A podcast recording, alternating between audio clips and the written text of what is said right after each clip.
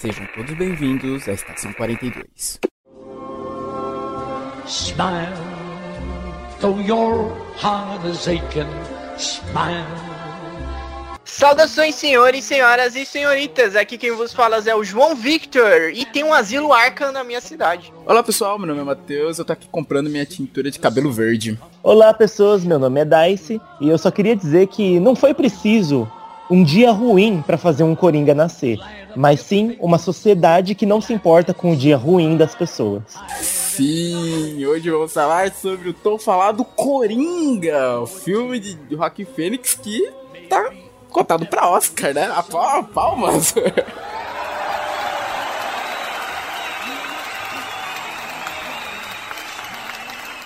E hoje com um novo convidado, Dice! Veio conversar aqui hoje com a gente sobre o filme do Coringa, todas as facetas que esse filme trouxe e mais algumas coisas, não só Coringa, né? O universo da DC em geral, a gente acabou caindo, escambando pra esse caminho.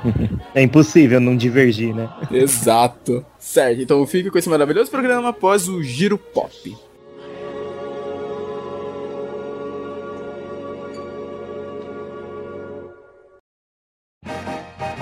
Olá, galera. Aqui quem tá chegando é a Lemayura. E o João! Nós vamos trazer algumas notícias mil grau maravilhosas para vocês. Mil grau. Mil vamos grau. trazer aquelas notícias gostosas. Maravilhindas para completar o seu dia. Bom, vamos começar a falar do nosso maravilhoso LOLzinho. Nosso, vírgula. Beleza, o nosso que eu digo meu telespectador. Isso aqui tá muito. É muito injusto isso aqui, porque com todas as pessoas que gravam esse giro pop, só eu que não jogo LOL. O Matheus fala de LOL, você fala de LOL. Ah, ó, João, isso daí é um sinal para você começar a jogar LOLzinho também. Eu rezo todas as noites pra não cair nessa vida. Gente, é. Falando um pouco aqui, que recentemente, nos 10 anos de LOL, foram foram, a gente foi bombardeado com um monte de notícias que vão ter jogos mobile, jogos de carta. E quando nós achávamos que tudo tinha acabado, o que que surgiu? O que que surgiu, João Victor? Ah, é... Novas skins pra Trixie. Você está quase certo. Feito um anúncio sobre a True Damage. Quando achávamos que tinha acabado, um novo anúncio foi feito sobre, sobre a True Damage, que será as novas skins de um novo grupo musical. E dessa vez vai ser com uma pegada mais break e tal. Só que o que nos pegou de surpresa é que a Kali estará novamente, depois de sair da KDA, ela está com o grupo True Damage, junto com a Kianya, Yasuo, Echo e a nossa mais nova personagem, Senna. Lembrando que Kiana e Senna vão ter as skins versão prestígio. Versão prestígio é chocolate? Não, caro João Vitor. É, é isso que, é isso que tra... a gente tem a nossa maravilhosa piada oferecida pelo nosso querido Carlos Alberto de Nóbrega, pela nossa grande praça maravilhosa. Não foi, foi uma dúvida válida. Não. É um, uma, é uma versão alternativa da skin. Skin cariol. Mais uma fiadona, gente. Estamos aí mil graus na Praça Nossa. Daqui a pouco seremos contratados. A Praça Nossa ainda existe? Sim, por incrível. É muitos anos de praça. É mil emoções. E nós veremos como que vai ficar essa, esse maravilhoso conjunto dia 10 de novembro que vai ser lançado a música oficial. E também lembramos que na versão brasileira quem tá dublando o Echo é nada mais nada menos que o Emicida. Grande Emicida. Grande Emicida. Eu fiquei surpresa, mas ficou maravilhoso. De, de verdade, eu gostei muito. É, tem, vai ter. É uma música mesmo? Vai ter no Spotify e tudo? É, provavelmente vai, vai ter, porque vai explodir, que nem a banda Pentakill, que nem as, a ah. única música da KDA, que quem sabe mas pro futuro tem uma nova música aí da KDA. É, sabe que também que tá no Spotify, Alessandra? O que, João Vitor? O nosso podcast, Alessandra! Uhul! Nosso podcast! Exatamente. Ai, Mas continuando agora, falando de cinema, a sétima arte, é, Animais Fantásticos 3 será ambientado no Brasil na década de 30. 1930, Não. Alessandra. junto com o Zé Carioca dançando com a Carmen Miranda. Você quer ir à Bahia? Não, você já foi à Bahia? Eu, eu não gosto daquele. Eu não consigo assistir aquele filme, eu tenho agonia. Eu não gosto de desenho com live action, acho bizarro. Bom, a Warner Bros. confirmou que é o terceiro filme da franquia de Animais Fantásticos vai se passar no Brasil na década de 30. Segundo as, as informações do Deadline, que é um site é, americano, se eu estou enganado, que solta várias notícias em primeira mão, o Brasil será o terceiro país. Na verdade, esse filme devia se chamar Harry Potter ao redor do mundo, né? É Harry Potter sem Harry Potter ao redor do mundo. Por que, João? Ah, porque cada filme é um país diferente. E vai ser no Brasil. É, o, segundo, o segundo filme eu não curti, eu achei muito confuso. É, muita gente coloca essa crítica em cima dele, né? Muito, tem muita gente do lado defendendo, falando que não tem o que se confundir, mas outras pessoas falaram que teve alguns pontos falhos. Tem, Mas é, tem o que se confundir sim. Falhou no roteiro a senhorita JK. JK falhou. Bom, me tira uma dúvida, João Vitor. Será que é por isso que estão demorando tanto com o lançamento, com a data oficial desse lançamento? Pode ser que sim, pode ser que sim. Eu acho que é interessante eles ouvirem o público. Não totalmente, né? Porque o público é louco às vezes, né? Mas é importante ouvir o, o feedback da galera. A galera do mundo. É, só não focar nos brasileiros, né? Que senão o negócio não vai ficar tão legal. Não, já focaram demais no Brasil, né? O, o filme vai ser aqui no Brasil. Bom, o primeiro filme se passou nos Estados Unidos em 1927, a continuação foi na França, não faço ideia do ano. E o terceiro filme vai se passar aqui no Brasil, no Rio de Janeiro. Nossa, eu quero ver isso, nossa, que bizarro. É, aqui no Rio de Janeiro, na década de 30. O Zé Carioca já existia nessa época? Não sei. A gente provavelmente falou o ano. A gente provavelmente falou o ano da criação do Zé Carioca no primeiro programa que a gente Nossa, gravou. primórdios lá. Mas eu aconselho a, a ninguém ouvir o primeiro programa. João Vitor. Você está ó, só voltando a, a nós mesmos, por quê? que era muito ruim. Mas o site também informou que além do elenco dos primeiros longas, é, retornar à produção a atriz Jessica Williams terá um papel bastante importante nesse terceiro filme. Ela apareceu brevemente nos crimes de Grindelwald e ela vai viver a professora Lali Lali Hicks. Aos Potterheads, se alguém conhecer essa personagem, eu não conheço. E vão fazer várias brincadeiras falando que o nome dela é como Hilari Larie. Podem esperar, tenho Nossa. certeza. Nossa, que baixo. As filmagens estavam marcadas para começar esse ano, mas terão início apenas em fevereiro de 2020. Meu Deus. Vai. Ah, se bem que, ó, 2019 tá indo embora, 2020 tá batendo aí na porta já pra entrar, não tá tão longe assim. É, mas vai começar ainda. A Warner definiu a estreia de Animais Fantásticos 3 para 12 de novembro de 2021, nos Estados Unidos. Aqui devia chegar antes, né? Vai ser gravado aqui. É, poderíamos ter. Ou será que eles não vão gravar aqui? Só vai ser tela verde e vão fingir que estavam no Rio de Janeiro. Não sei, hein, cara, a gente vai ter que esperar pra ver isso. Teve um Velozes e Furiosos que realmente foi filmado aqui, né, no Rio de Janeiro. Não vai tela verde, né? A gente espera que o Animais Fantásticos não fa faça a mesma coisa. E continuando um pouquinho mais sobre os games, vamos para as versões mobile. Para quem ainda não sabe, foi lançado Mario Kart Tour, que nada mais é uma versão para iOS e para Android do nosso maravilhoso Mario Kart. Você já jogou Mario Kart, Will? Eu já joguei uma vez. Gente, eu eu falo que É, não, na- eu vou confessar que eu acabei de mentir, nunca joguei não. sensacional, tá muito mentiroso não. É, mas é que Também- o Mario é exclusivo da Nintendo, não é? Se eu estou enganado, estou falando besteira Sim. aqui. Não, eu não tenho acesso a consoles da Nintendo, entendeu? Olha, João Victor, nós já aprendemos que amigos não mentem com a Eleven, então. Ai, desculpa, Eleven. Não, eu me enganei, eu pensei que eu tinha, eu não menti, eu fui um engano, um equívoco. Foi um equívoco. É, eu me Ele é retratei, me retratei aqui. Isso que é importante. É para quem não conhece, como o João Victor, ele é um jogo de corrida que você. Não, eu Tem- conheço, né, Alessandra? Tá achando que eu sou um idiota, né, senhor? Você pode ter ofendido quem não conhece e agora? Onde É. está, onde está seu Deus agora? Porque a gente pode ter ofendido quem não conhece. Não, eu conheço, né? Eu conheço o jogo, eu só nunca joguei, porque eu não, não tenho acesso.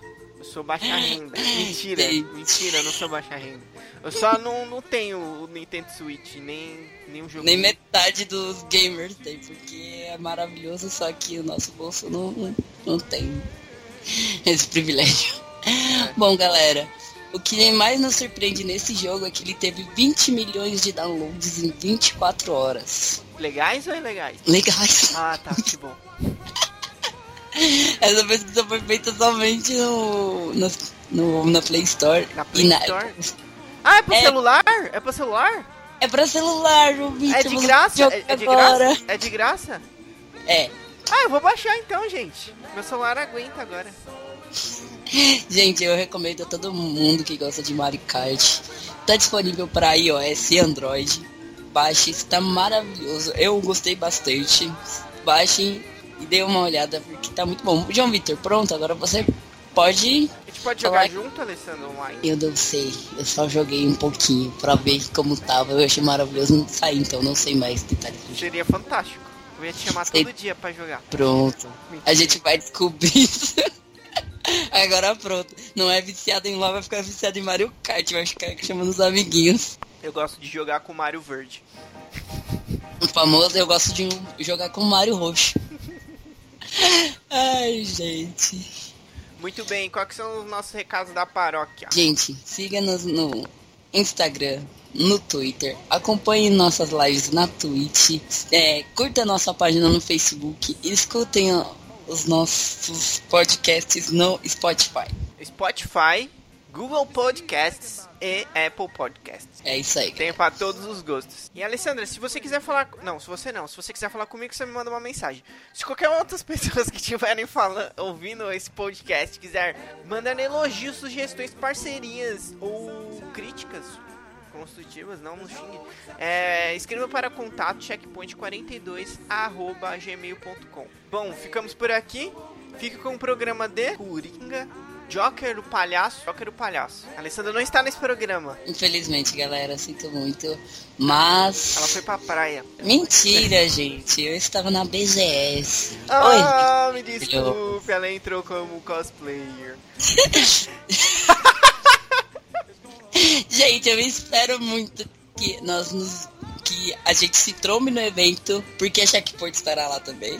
Assim espero Deus. E Que todos nós evento? Que evento lá é com esse? nossa família. Que evento é esse? Que evento que a gente vai se trombar, Alessandro? A BGS, João Vitor. Eu continuo falando da BGS. Ah, BGS do ano que vem. Exato. Ah, vamos nos trombar. Ano que vem, vamos tentar. Vamos tentar estar presentes. Por isso, nos sigam, porque as pessoas dão valor aos números nas redes sociais. Sim, gente. É isso. Beijos. Não, eu tinha um novo. Novo eu ia Uma falar de despedimento. Eu tinha uma nova. Eu tinha uma nova despedida. Era abraço. Um abraço pra vocês. Um beijo na testa, que é ternura. Beijos de luz, galera. Nos vemos da próxima. Até. is swept away. Oh,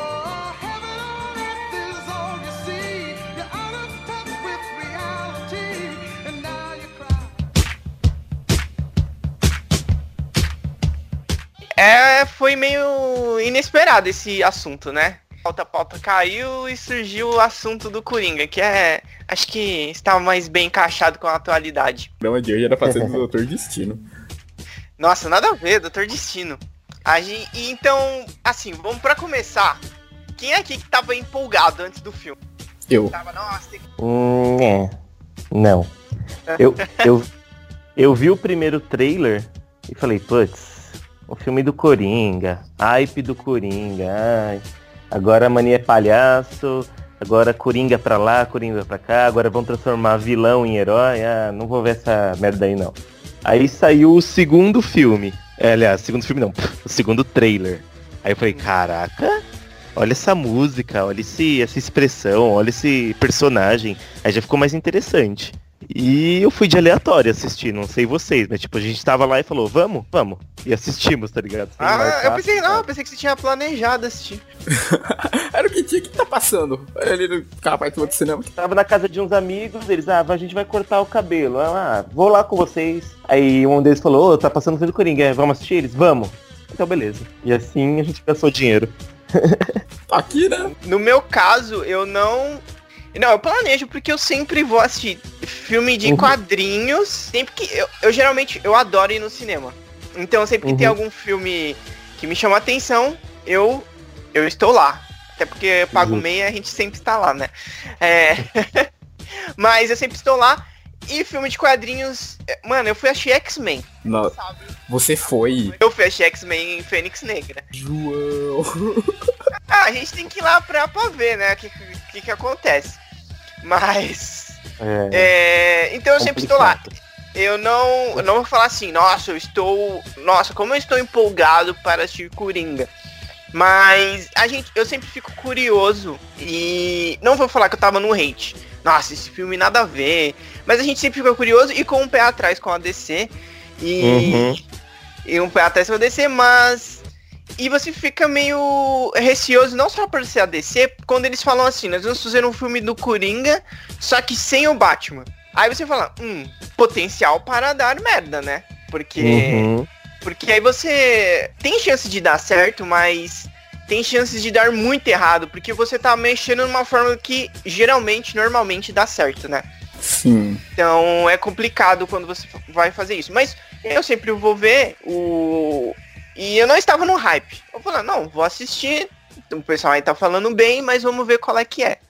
E me surpreendi. Certo. Eu acho que é até melhor que se eu tivesse no hype, porque às vezes, às vezes você tá no hype e você acaba se decepcionando. É. Então, Um eu dos acho que segredos da vida é nunca ter expectativa de nada. é, Exatamente. Eu acho que o único filme esse ano que eu estava muito na expectativa era Vingadores. E eu não me, eu não me decepcionei no final. Hum, um justo. conjunto de tudo, assim. Algumas coisas você gosta, algumas coisas você não gosta. Mas no É. conjunto de tudo, nossa, eu adorei. Mas geralmente eu não fico muito, muito empolgado assim, senão você pode se decepcionar. É que assim, a DC realmente ela vai decepcionando há tempos. E acho que uma das grandes decepções foi o Esquadrão Suicida que no trailer mostrou aquilo tudo. Ó, meu Deus, vai ser um mega filme e não foi nem metade. então, e o trailer do Coringa, o primeiro, eu já me comprou no primeiro trailer. Eu já fiquei hypado desde o primeiro. Aquela ceninha final dele andando. Sério? No primeiro? Nossa, aquela ceninha final dele andando com o buquê de flores e a música aumentando assim no final do trailer. Eu falei, meu Deus, não acredito que eu estou caindo na armadilha da DC de novo. Só que eu comprei total, velho. Eu falei, mano, é que assim, é realmente, que nem o João falou, filme de vilão assim é complicado, porque você tirar o herói que é intimamente ligado ao vilão, você começa a pensar, que história vai ter? Que nem Venom. Venom foi um filme que também sofreu disso. Tipo, cara, como é que você vai contar a história do Venom sem o Homem-Aranha? Sabe, assim, né? Por que, que ele parece uma aranha sem o Homem-Aranha, né? Exato. Aí, tipo, aí eu fiquei pensando, pô, talvez dê certo, talvez, porque como pensando bem, quadrinhos tem essa coisa de vários universos, pensou que eles vão tentar então criar uma nova história, sabe? Que nem eles falaram que é uma história original realmente, mas que você nota uma certa inspiração ali no Piada Mortal. Assim, nessa coisa do dia ruim. E de várias outras partes do Coringa, né? Só comentar rapidinho uma cena que me lembro que é de outra história também. É no final, sabe? Quando ele já tá no talk show, lá como Coringa mesmo, trajado. Quando ele beija a psicóloga, é do Cavaleiro das Trevas. Eu, eu fiquei pensando nisso. Eu vi aquela cena e fiquei pensando, putz, onde eu vi isso? Eu peguei o Cavaleiro das Trevas pra dar uma olhadinha essa semana e é de lá, quando ele tá também no, no talk show lá, falando o psicólogo lá, falando, não, o Coringa é o cara recuperado, era o Batman que causou todo esse trauma nele, por isso que ele era desse jeito, né? Mas, nossa, foi, eu achei incrível também o filme. Foi legal trazer, tipo, ele. Que, nu- ele nunca foi trazido dessa maneira. Ele é sempre um cara comum. Você pegar, tipo, a história dele, ele é meio que um cara comum que tinha o dia ruim e enlouquecia, né? Nessa não, ele já começa com uma pessoa já meio atormentada, né? Por um problema psicológico. O que faz muito mais sentido, inclusive.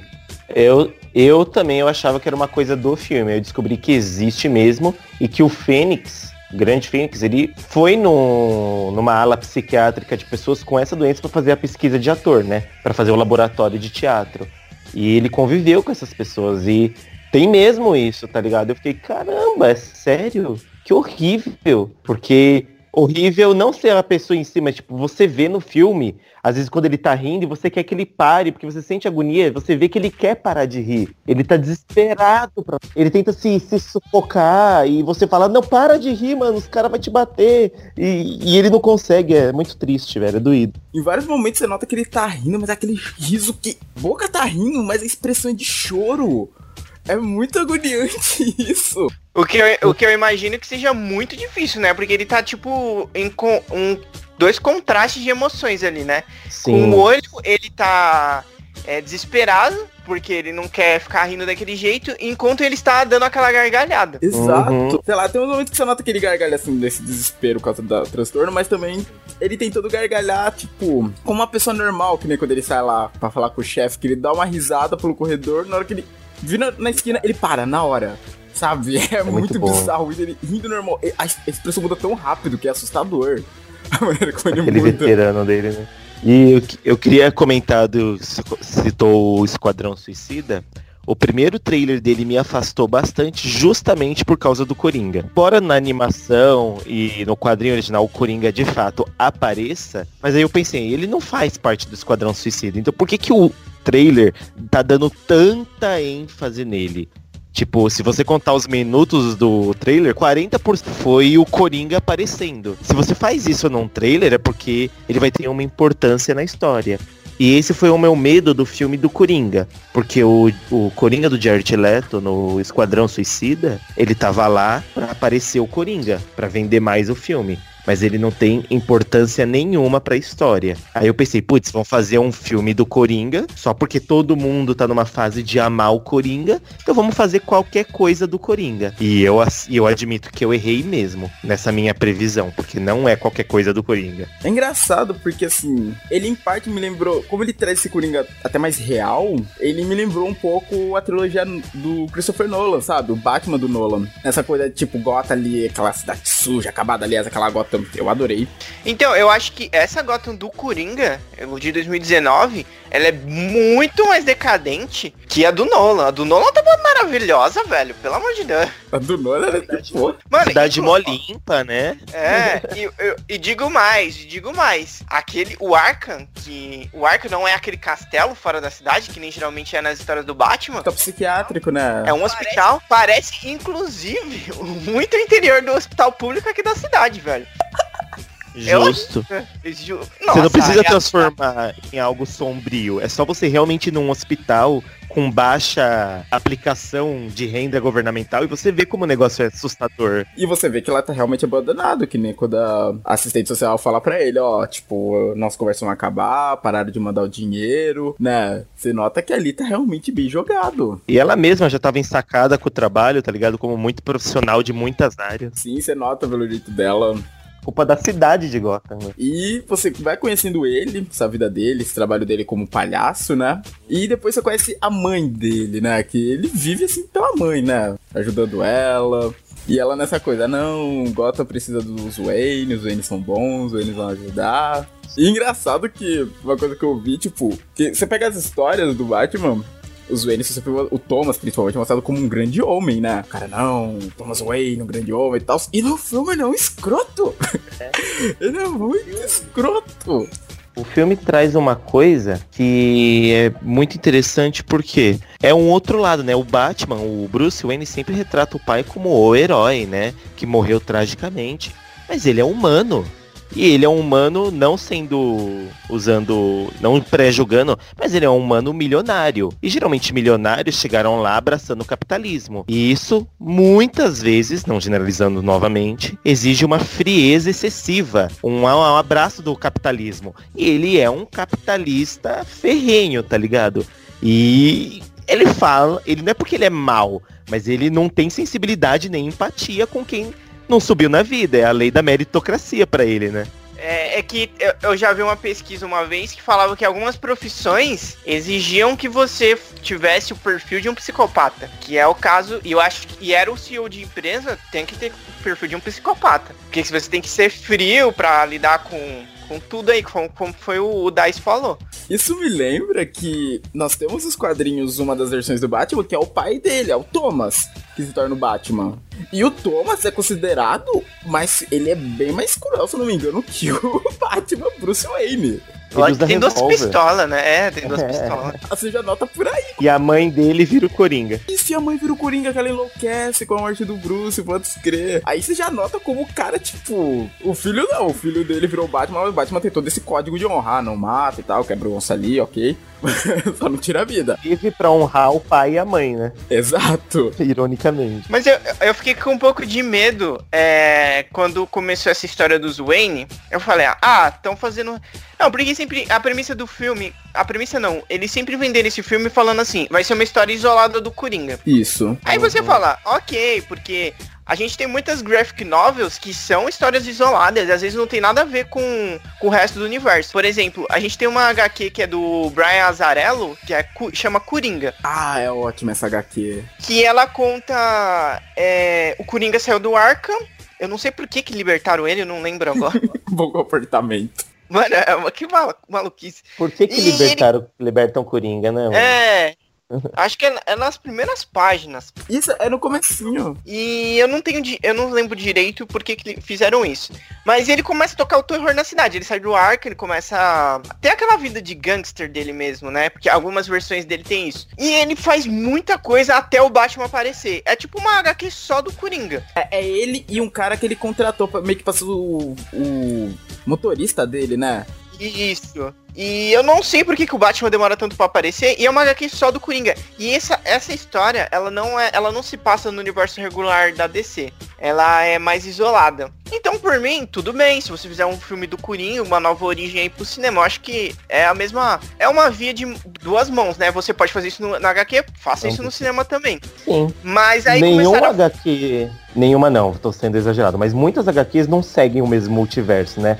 Às vezes du- duas HQs têm histórias completamente diferentes, mundos completamente diferentes. Então os filmes são multiversos diferentes também, né? Não tem problema nenhum. Eu não sei, eu não sei como que funciona, não sei se o artista fala, ó, eu tô com a fim de fazer é, uma história aí, só que ela não, não vai estar ligado com as outras coisas. Aí ele mostra Hum. a proposta, ou alguém chama, ó, faz uma história aí, no- o editor chama, não sei como que funciona isso. Mas tem muitas, né? Então quando fizeram, fizeram, falaram isso do Coringa, eu, Hum. eu já tinha aquele pé atrás, falar, ok, mas é uma parada difícil de se fazer, né? Que nem teve o Venom. Então, é aquele filme, né? Aquele esse filminho aí, né? Sim. É, foi legalzinho, né? Mas É, engraçado. Fez sucesso, aí o pessoal gostou, né? É, teve uma bilheteria boa e tal, mas Vai ter a continuação, né? Confirmar. vai, vai ter a continuação, mas não é aquela coisa que você fala, nossa, mas que filme maravilhoso, entendeu? Eu não tenho, eu pelo menos não tenho falando, ó, qualquer dia eu vou pegar um filme, o Venom pra ver de novo. Assim, eu me diverti no cinema, bastou. Então, beleza. Mas aí a gente tem isso aí. Aí quando começaram a falar dos Wayne, aí eu falei assim, ok, eu Gotham City. Aí começaram, aí aquela mãe dele falou assim, ah, eu tive um caso com o Bruce Wayne. Bruce Wayne. Nossa, eu vou Toma. Ai, Aí o filme ficou mais dark ainda, né? É. Não, com, com o Thomas Wayne. Aí eu, aí eu fiquei meio assim. Aí eu peguei e falei assim, hum, complicado, É. né? Já tão, já tão mexendo demais aí. quando falou isso, eu também Colocaram ele de irmão do Bruce Wayne, eu fiquei. Hum. É, porque aí é, uma coisa é você ter liberdade pra, pra mexer com o personagem, uma coisa é você começar a, a deturpar muito o que as pessoas geralmente conhecem e você acabar se perdendo lá, porque você fala assim, não, eu vou mudar isso e vou mudar aquilo e vai ser, nossa, vai ser uma coisa maravilhosa. Aí você acaba se perdendo nessa tanta de mudança quando você podia se reter a um... Algu- algumas mudanças mais sutis, né? É isso, isso, isso. Menos é mais. Menos é, mais. É, exatamente. Aí eu fiquei meio assim, mas depois eles meio que consertam. Eu gostei da maneira como eles consertam, entre aspas, não que tivesse alguma coisa quebrada, também não. É, Eles enganam o público justamente pro público pensar, como, como assim, velho? É, Mas, tipo, naquela cena que ele vai pra mansão dos Waynes, eu já comecei a pensar, não, pera, será que a mãe dele, do jeito que ela participa, a gente já mostra que ela é perturbada, será que é isso mesmo? Aí eu já exatamente. comecei a... Aí o, a, a minha... Aquela agonia que fica na garganta quando falaram que eles são irmãos, já, já começou a passar na hora. Aí eu pensei, não, não pode ser isso. Um adendo ainda aquela mansão ali, pelo amor de Deus, né? Qualquer um pula aquele muro, né? Exato. Não, Não e a tem um- criança brinca no portão, né? É, não tem o segurança. Vê quem é aquele cara. Não é o segurança, é o Alfred. Não- é o Alfred. Não cara? é o Alf. Alfred, eu fiquei na dúvida. Não é o Alf. Não é Duvido. possível. Também não é o segurança, porque o, um maluco ali puxa ele no portão ali e quase mata ele. E ele fica Mas passando a mão o na Alfred, Gente, ó, eu peguei aqui a lista de atores agora. Eu vou. Deixa eu confirmar aqui. Gente, aquele cara é o Alfred. É o que a Wikipedia tá dizendo. Douglas Hodge como Alfred Pennyworth. Bom, só pode ser, né? Porque É que em nenhum momento é dito o nome. Em nenhum momento você fala, ah, Alfred, tal. Não fala. E por isso que eu fiquei na dúvida. É porque o Bruce Wayne não perceberam- fala, né? Não fala é isso nada. que eu ia falar. Vocês perceberam que o Bruce, ele também tem uma perturbação? Ele é bem quieto. Ele é tipo. É que não mostra tanto ele assim.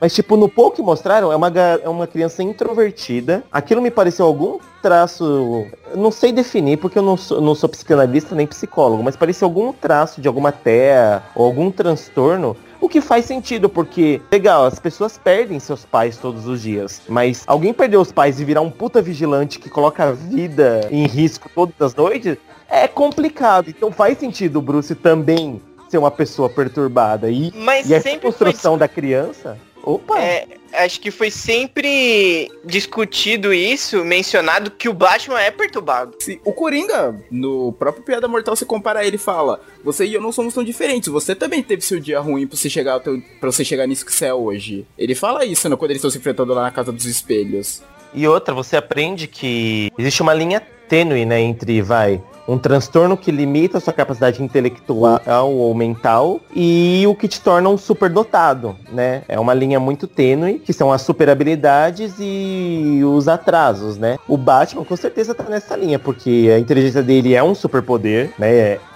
É um sobre-humano o que ele faz. Então o Batman tem superpoderes sim, desculpa aí, galera, mas ele tem. E mas ele também tem várias vários problemas psicossociais e psicomentais também, né? E, e o filme, é a primeira vez que eu vejo um filme explorar isso de verdade, tá ligado? É, você, nota, você nota que ele não esboça nenhuma reação, né? Quando o, o Arthur tá lá fazendo Os as, pais as mortos. coisinhas. E, é, e os pais mortos ele lá para, tipo, sério ainda, né? É, como o Dice falou, eu também não faço nada de psicologia, psicanalista, nada. A gente tá falando aqui nas nossas Achismo. percepções leigas, né? Achismo. O que parece ali, é, no começo, dá pra ver que ele é uma criança estranha, assim, no, é por causa que ele não fala nada. Eu já teria saído com eu nem tava falando com aquele maluco no portão.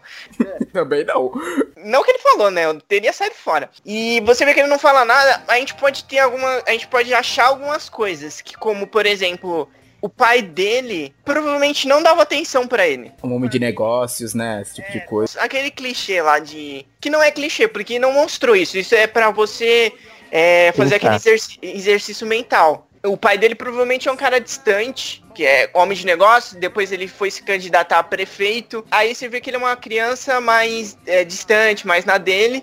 E depois quando matam os pais dele, você vê que ele fica meio que. É, não esboça reação, então eu acho que o Bruce, ele fica guardando as coisas, tudo pra ele lá dentro. Sim. Ele Sabe não- que, que pode ser também? Que eu pensei agora enquanto você falava, nesse exercício mental. Esse Bruce pode ser um Bruce já traumatizado pelo acidente com os morcegos. Ele pode ser alguém em recuperação, tá ligado? Por isso que ele tá assim, ainda meio que catatônico. Pode ter acontecido há um mês atrás, mas o trauma não é um negócio que tem um tempo. Varia de pessoa pra pessoa, né? E de como Aham. você cuida e do tratamento afetivo que você tem daqueles ao seu redor. É. Se ele não tem isso, como você tá citando, John, tem ele e o Alfred, que é o verdadeiro pai de Bruce Wayne, né? E se ele ainda tá, tipo, putz, deve ter morcegos na cabeça dele, ele ainda tá com aquele medo contínuo, aquele trauma, tá ligado? E aí o que é bizarro atrai ele, porque ele viu um palhaço surgindo no portão dele, ele, putz, que porra é essa, velho? Fazendo um monte de coisinhas, né? Tipo, Fazendo mágica ainda, velho. Não, a cena que ele bota, tipo, pra mostrar a boca dele pra fazer isso, é que achei aquilo muito bizarro. Eu falei, mano, não. Essa criança não é normal, velho. Que criança permite isso? Alguém chegar, ah, vai ter a mão na sua boca.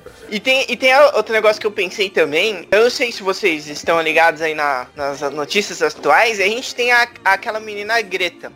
Que briga lá pelo meio ambiente. E ela tem, ela tem um transtorno. Eu não sei se vocês puderem me falar é, qual que é. Eu não lembro o transtorno dela. Síndrome. Greta, É, a Greta Thunberg. Que ela tá indo lá, ela tá brigando aí com os países, que ela quer que é, Ah. eles tomem providências pro meio ambiente. Ela é muito.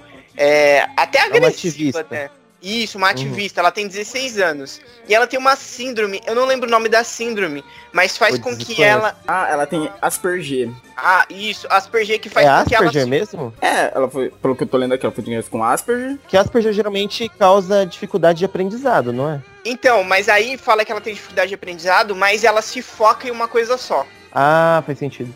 Ela se foca numa coisa só e, e vai com tudo nisso. E aprende tudo sobre Ah. isso. Então, eu não. Pode ser uma coisa do Batman, que ele, ele se focou no combate ao crime e aperfeiçoou tudo que ele precisava futuramente para combater o crime. Que é tanto físico quanto mentalmente. Então ele se focou tudo nisso. E acaba que ele, ele acaba que ele assume uma persona de Bruce Wayne, que é o cara, o bom vivan, milionário, bilionário, né? Ele é bilionário agora, que nem a gente falou no programa do Batman. E, e a verdadeira persona dele é o Batman. Então eu acho que tem todo. Uhum. todo Tanto nosso- que ele não vive como Bruce Wayne, né? Não, acho que tem Ele até um não- HQ que ele, eles pegam lá no laço da verdade da, da Mulher Maravilha e ela fala o nome verdadeiro dela, o Superman fala, meu nome é Clark Kent, e ele fala que ali é o Batman. Só que, só que você, Nossa. se você perceber, ele não tá, ah, ele não burlou o laço da Mulher Maravilha e conseguiu mentir. Ele falou a verdade. Eu sou o Batman.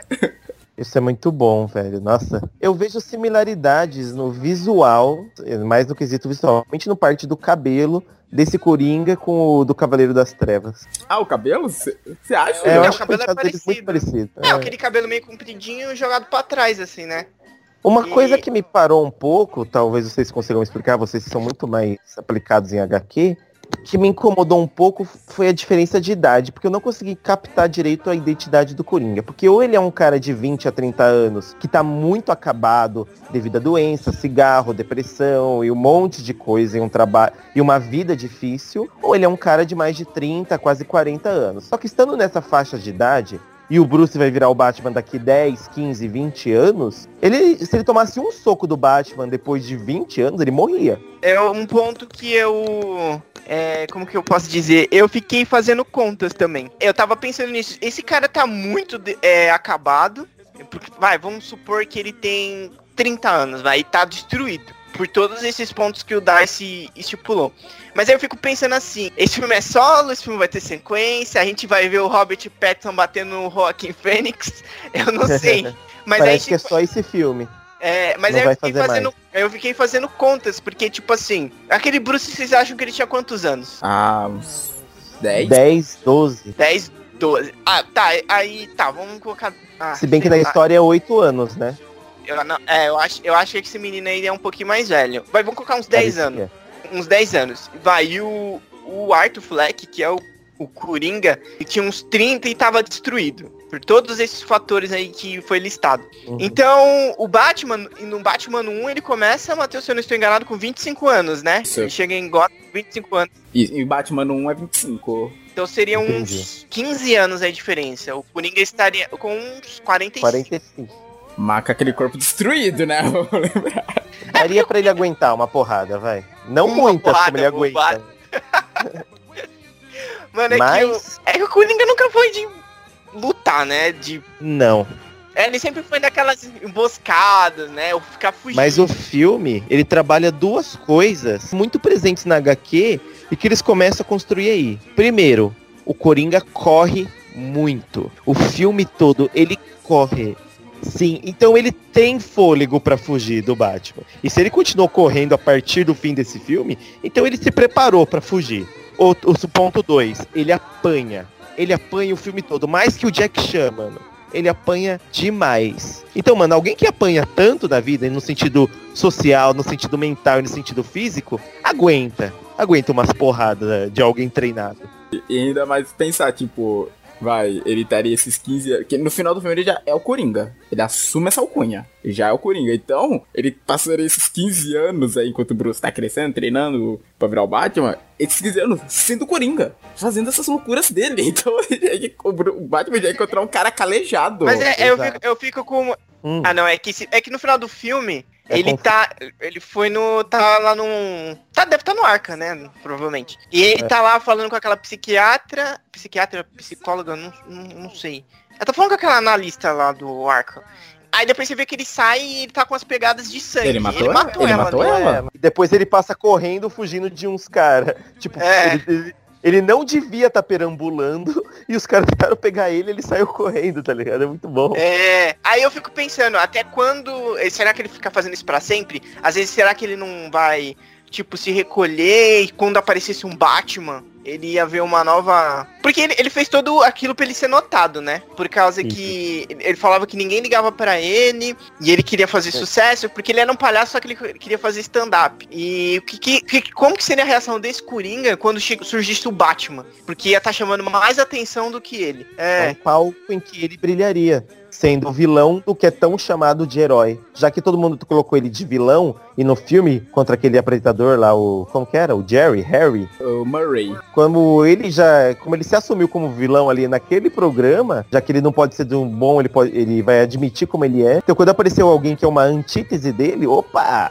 É agora, né? É pra brincar, alguém do meu nível, né? Ele vai falar. Não, o filme me trouxe uma confusão nessa parte, porque assim, tiraram ele do carro, lá no do carro da polícia. Aí ele fez todas aquelas poses, só que em várias partes do filme ele nos enganou, né? Por exemplo, quando ele tava com um relacionamento com a mulher. Me enganou. Se vocês previram, parabéns, foram muito bons. Não, eu não percebi. Sabe o que, que eu, eu tava pensando? Eu falava, meu Deus, como é que esse cara tá com essa mulher? Eu também. Porque eu não entendi nada. Ela falou, bateu na porta dele e falou assim: Você tava me seguindo? E ele falou, tava. Aí ficou meio dúbio se ele tava. Se ela levou, tipo, ah, ele tá zoando, não tava me seguindo. Ou se ela acreditou, nossa, ele realmente tava me seguindo. Vou namorar com esse cara, você tá sair com ele. Pensei, cara, ela tá toda trela pro maluco. Eu achei que ele ia matar ela, na boa. Aí eu achei que esse negócio, se tem um romance com ela, ela ia terminar com ele no filme, ele ia pirar de vez e matar. Mas não, foi tudo da cabeça E dele. foi, e foi um plot twist no meio do filme, né? Geralmente esse negócio quando. Eu não sei, não sei se vocês já viram Ilha do Medo, os outros. Esse plot twist é sempre no final. E não, eles já jogaram, tipo, no meio do filme que você não tá esperando isso. Foi fabuloso. Então, É, porque você fala, ele é muito mais maluco do que a gente pensava. Ele tem esse problema da risada, mas ele e tem problemas muito além. E eles deram essa pista quando ele se imaginou no show do Murray no começo. E o Murray dava aquele abraço nele, falava que queria ele como filho. Por isso eu pensei, isso. Quando começou essa cena, eu pensei que talvez fosse uma lembrança. Porque eu pensei, pô, ele, ele a mãe dele assistiu isso tanto. Mas quando o Murray chamou ele, eu falei, hum, não, isso é loucura. Isso aí já não é normal, não. É, e foi, tipo, foi doído isso. Foi doído essa cena, porque ele sorri tão esperançoso daquilo. E a gente faz muito isso. A gente se imagina em muitas situações melhores e fantasiosas. Então é uma coisa louca, mas é humana, só que ele projeta no, na vida real. Mas aí prosseguindo na linha de raciocínio. Aí ele saiu do carro e e todo mundo tava louvando ele. Aí eu pensei, e depois mostrou ele lá no consultório. Eu, isso aconteceu mesmo? E aí teve aquela cena, é, e aí teve a cena do palácio, do palhaço, palácio, do palhaço matando o Wayne. E aí mostra ele falando com a mulher, ele, eu tenho, eu lembrei de uma piada agora. Ela, ah, me conta essa piada aí, ele. Você não ia entender. E mostra o Bruce em frente aos pais mortos. Eu, será que não é aquela versão do Jackson, é, do Jackson, Ni- Jackson Nixon? Errado Isso! que ele matou os pais do Batman e ele não tá lembrando disso. Aí eu fiquei mega confuso. Eu, qual das histórias, qual das realidades é a verdadeira, mano? Isso me lembra, só um pouquinho de assunto, um livro que eu terminei de ler essa semana, chamado A Garota Submersa, que a história é narrada por uma menina esquizofrênica. Então, em vários momentos você fica se perguntando, cara, isso realmente aconteceu? E ela em vários momentos fala, Imp, para de inventar, isso não aconteceu desse jeito. Ela falando pra si mesma na história, enquanto ela tá escrevendo. Então, é, Caraca. o livro, o filme do Coringa me lembrou muito isso, tipo, você não saber, cara, isso aconteceu mesmo ou isso é uma coisa da cabeça da pessoa? Ó, Verdade. eu acho que também tem a questão do. A gente tava vendo a história sobre o ponto de vista do Coringa. Então, às vezes, algumas coisas podem ter acontecido, só que pelo ponto de vista dele, ele mudou. Ah, como eles estavam mostrando pra gente. É, do mesmo modo, eu assisti. Ah, não faz muito tempo que saiu. Era uma vez em Hollywood do Tarantino. Que tem uma cena meio polêmica, deu uma polêmica aí que o Brad Pitt, o personagem dele, o Cliff Buff, luta contra o Bruce Lee. E é meio que ganha, não tem um vencedor, mas meio que ele bate. E muitas pessoas falaram que estavam diminuindo o Bruce Lee, que não sei o quê. Mas eu vi uma vertente que fala assim, aquilo era o Cliff Booth lembrando de como que aconteceu. Então, tava sobre a per- perspectiva dele. Então, do mesmo Sim. modo, a gente tem a perspectiva do Coringa, e do mesmo modo, a gente tem, por exemplo, a gente tem a idealização do Thomas Wayne pela perspectiva do Bruce Wayne. Ah, meu pai era muito bom, e meu pai era maravilhoso e mataram ele, entendeu? Sim. Então, pode, pode ser que o Bruce, Wayne, o Bruce Wayne, o Thomas Wayne sempre foi um escroto, mas o Bruce Wayne via ele como um, ah, alguém muito bom, que não merecia aquilo. Como a maioria das crianças idealiza seus pais, né? É, apesar, apesar de tudo, mas, ah, claro, gente, ninguém merece, ninguém merece levar um tiro num beco. Porra. É. E, e é o, E é o que a gente. É outro ponto do filme. Gera uma discussão muito boa, porque assim, no filme a gente te- vê que as pessoas começam a louvar ele como palhaço lá. É, mas eram pessoas. As pessoas daquela cidade estavam sendo oprimidas, a cidade estava uma droga. Você vê que a pessoa tava lá protestando lá na frente do, do teatro. Era o teatro ou cinema? Não sei. Cinema? Que era um filme do Chaplin, tava passando lá o Tempos Modernos. E Inclusive um grande palhaço. Ele até faz a dancinha, né, quando tá lá assistindo. E os ricos estavam todo mundo. Nossa, tava todo mundo de traje de gala, assistindo assistindo o filme lá. E o pessoal lá na merda naquela cidade. Então as pessoas estavam se revoltando. Só que assim, aí a, gen- a gente meio que se identifica com algumas coisas que acontecem com o Coringa. Só que as pessoas se assistindo. a- pelo menos comigo, algumas pessoas aplaudem assassinato e violência. E eu acho que é muito difícil. Eu acho que o cinema tem que mostrar o que ele quiser, porque gera discussões e é cultura, mas a gente tem que tomar cuidado com o que a, a- o, o público tem que discernir Exato. Algumas coisas. Não pode ficar aplaudindo A violência. Eu acho que a violência A não tá tem que no- ser a resposta para nada, né? Vê que aquilo é um vilão, você tá vendo a história de um vilão. E a gente tá numa era muito delicada de opiniões e que as pessoas estão muito sensíveis. Primeiro, com a internet hoje, tem dois grandes problemas. Todo mundo opina sobre tudo. Todo mundo tem informação sobre tudo, todo mundo sabe tudo. Então, um dos, um dos grandes deméritos do mundo é você concordar com as coisas. Se você vê uma tese, você tem que dar a sua opinião discordando. Esse é um ponto. E o outro é, as pessoas estão sensíveis do estou sendo atacado. Tudo que vê, estou sendo atacado. Que nem eu já vi pessoas falando sobre o filme do Coringa ser um filme que está dando uma opinião política sobre o comunismo. Desculpa, nada a ver. Sobre o comunismo, porque Ah, são as massas, são as massas culpando os ricos, falando que não tem que ter rico, que tem que ter todo mundo no mesmo nível e mostrando os ricos como os vilões. Gente, não, para. As nossas últimas eleições deixou todo mundo muito arisco em, to- em ambos os lados, sendo que nem devia ter lado. Mas aí as pessoas vão em shows, ou vêm programas novos, ou vêm talk shows, e qualquer coisinha que risque a superfície do que ela acredita ser ideologia política, às vezes a pessoa nem sabe qual que é,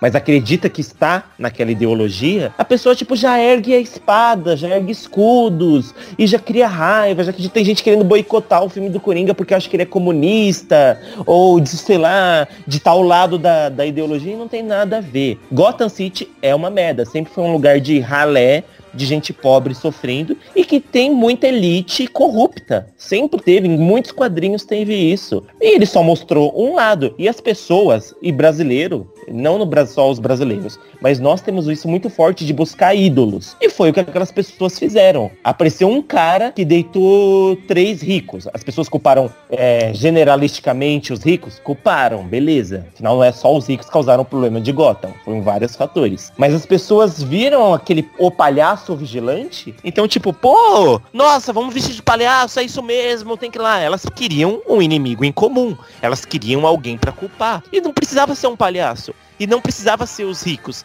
Se tivesse aparecido um cara vestido de charada e tivesse matado, sei lá, um senador, aí ia ser, nossa, vamos nos vestir de interrogação e vamos caçar os senadores, né? Então, tipo, as pessoas precisam fazer o que o John falou, saber discernir as coisas, saber separar, tá ligado? Aquilo é uma obra retratando muitos problemas. Não dá pra culpar os problemas da humanidade ou da política de um alvo só, e também não dá pra se sensibilizar com tudo que você assiste achando que você tá sendo atacado. Calma, gente. Esse egocentrismo é, é um grande problema da nossa era atual.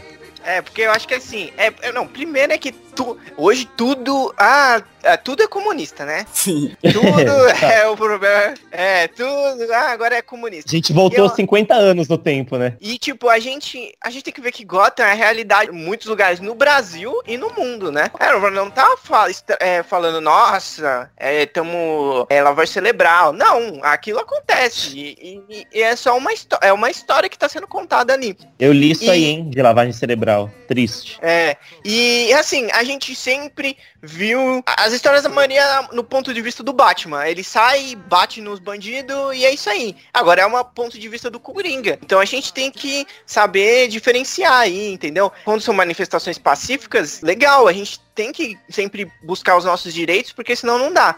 Mas aí quando Hum. começa a, a violência é, em ambos os lados, e queimar carro, queimar ônibus, queimar ônibus, gente. O ônibus é nosso. A gente já não tem, vai queimar os ônibus ainda. Então aí já começa a perder a credibilidade. E o pessoal lá de Gotham, eles foram, eles partiram muito pra violência porque o símbolo que eles eles estavam precisando de uma resposta, eles estavam precisando de um símbolo. E o Qualquer símbolo que coisa. é qualquer coisa. E o símbolo que veio matou três caras. que o Thomas disse também tinha umas pessoas de palhaço na televisão, né? Depois dando uma resposta sobre os assassinatos. Então aí que a galera comprou mesmo essa briga, essa coisa da máscara do palhaço. E ele resolveu chamar todo mundo que é pobre de palhaço porque não se esforçaram tanto na vida quanto ele. Aí ele se cagou de vez, né?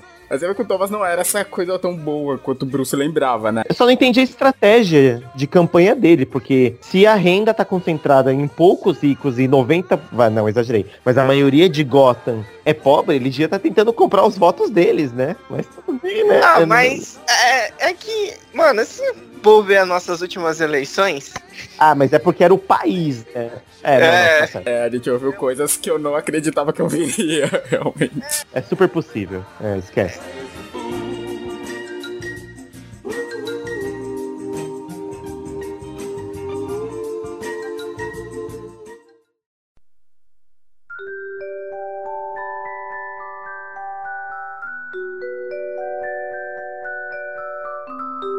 E deixa eu só comentar uma coisinha, que vocês falaram, essa coisa dos ricos e poderosos de Gotham.